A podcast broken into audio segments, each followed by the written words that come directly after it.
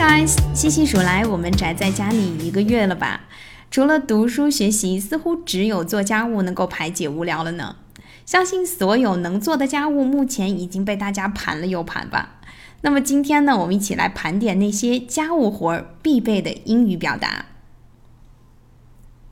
Good morning, Joey. Good morning, Mom. Joey, it's so late and you are still in pajamas.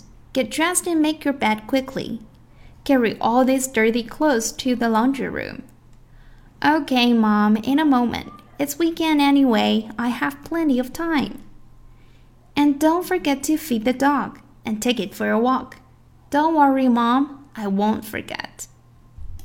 在刚刚的这个对话内容里面呢，Joey 和 Mom，呃，聊到了一些家务活的名称，比如说 take the laundry away，收拾脏衣物 ；feed the dog，喂狗；make the bed，整理床铺；take the dog for a walk，遛狗。One more time，收拾脏衣物，还记得吗？Take the laundry away。我们在这里呢有听过 laundry room，就是指啊、呃、洗衣间。那我们在这里呢说 laundry 这个名词的时候，就是表示 the laundry，就是指 啊、呃、脏衣物的意思。So take the laundry away，收拾脏衣物。Make the bed，整理床铺。那么关于狗的这两个家务活，大家应该都非常熟悉了。一个是 feed the dog，喂狗；第二个是 take the dog for a walk，遛狗。我们来看下一段。Dad, I'm taking the dog for a walk. Would you like to come with us? I can't, Joey. I have to wash the car. Okay, then see you later. Where are you going, honey? I'm going to the supermarket. I have to do the shopping. Okay, see you later. 在刚刚 Joey 和爸爸以及妈妈之间的这个对话呢，我们提到了另外的两个新的啊、呃、家务活儿，其中一个呢叫做 wash the car。 当然，大家现在呢很有可能啊、洗车这个事情是轮不到你们去做的，但大家都知道，在欧美国家呢，他们更倾向于去自己做这件事情。So wash the car 属于家务活之一啊。And the next one, do the shopping 购物。那经常的大家会说 go shopping，其实和 do the shopping 是一样的，都是指去购物的意思了。Let's see the next part. Look at all this mess. You have to clean up this room.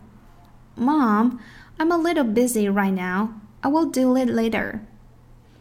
I'm afraid you have to do it now. Your grandma is coming in an hour. So come on, pick up all this stuff and put everything back to its place. After that, please dust the furniture. All right, all right, I'll do it. Great, and I'm going to vacuum the floor in the living room.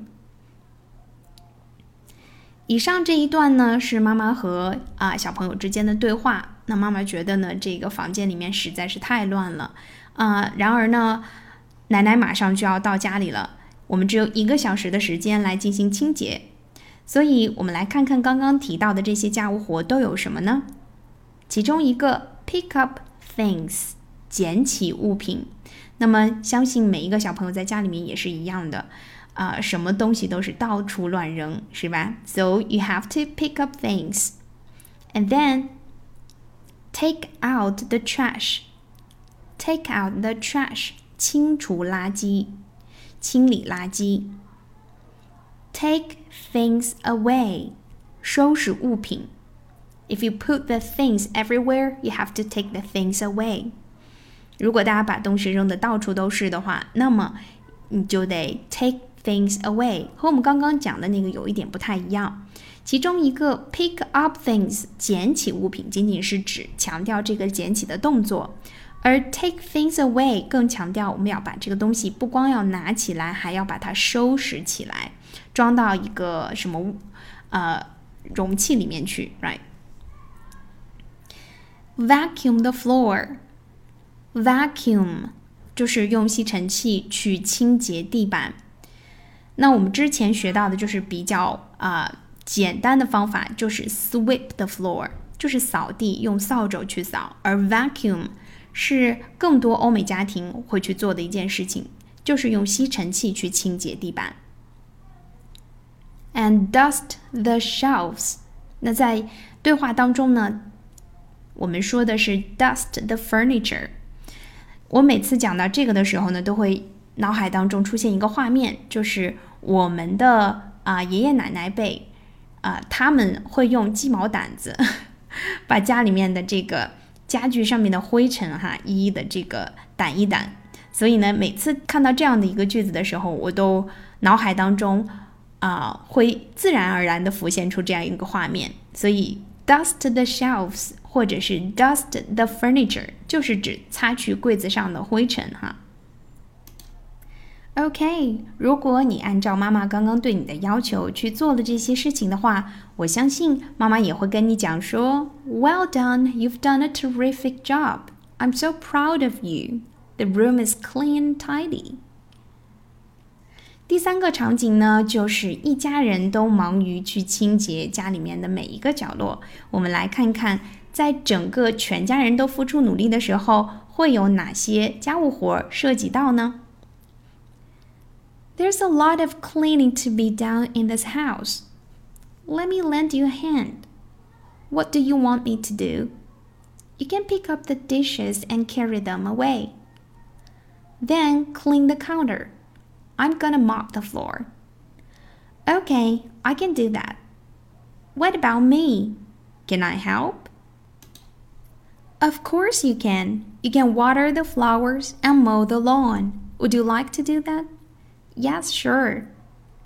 Above all, there are several things we can practice, like carry the dishes away. 收拾碗盘 carry the dishes away. Mop the floor. 擦地板 mop the floor. Clean the counter.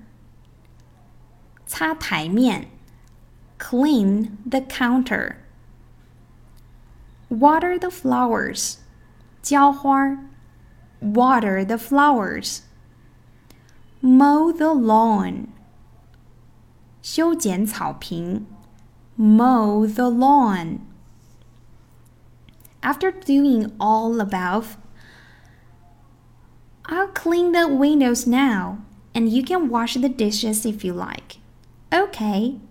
Here we have clean the window 擦窗户，clean the window。wash the dishes，洗碗盘，wash the dishes。I've watered the flowers and mowed the lawn. I'm going to take the rubbish out now. Great. Could you also sweep the driveway, please? Well, I don't know about that. I'm in a hurry. Please do it. It's really dirty. Okay, then I'll do it. Here we have take the rubbish out. 扔垃圾 Take the rubbish out. Sweep the driveway. Sweep the driveway. 清扫车道。 当然，对于我们来说，这个车道是不需要我们自己来清扫，可能物业就会去做这件事情了，啊。但是对于欧美国家的人来说呢，他们自己都住在一栋房子里面，那么自己开车的这个车道的话呢，是需要自己去清洁的，因此就会有 sweep the driveway。Okay, the next part. Everything is clean and tidy now, Mom.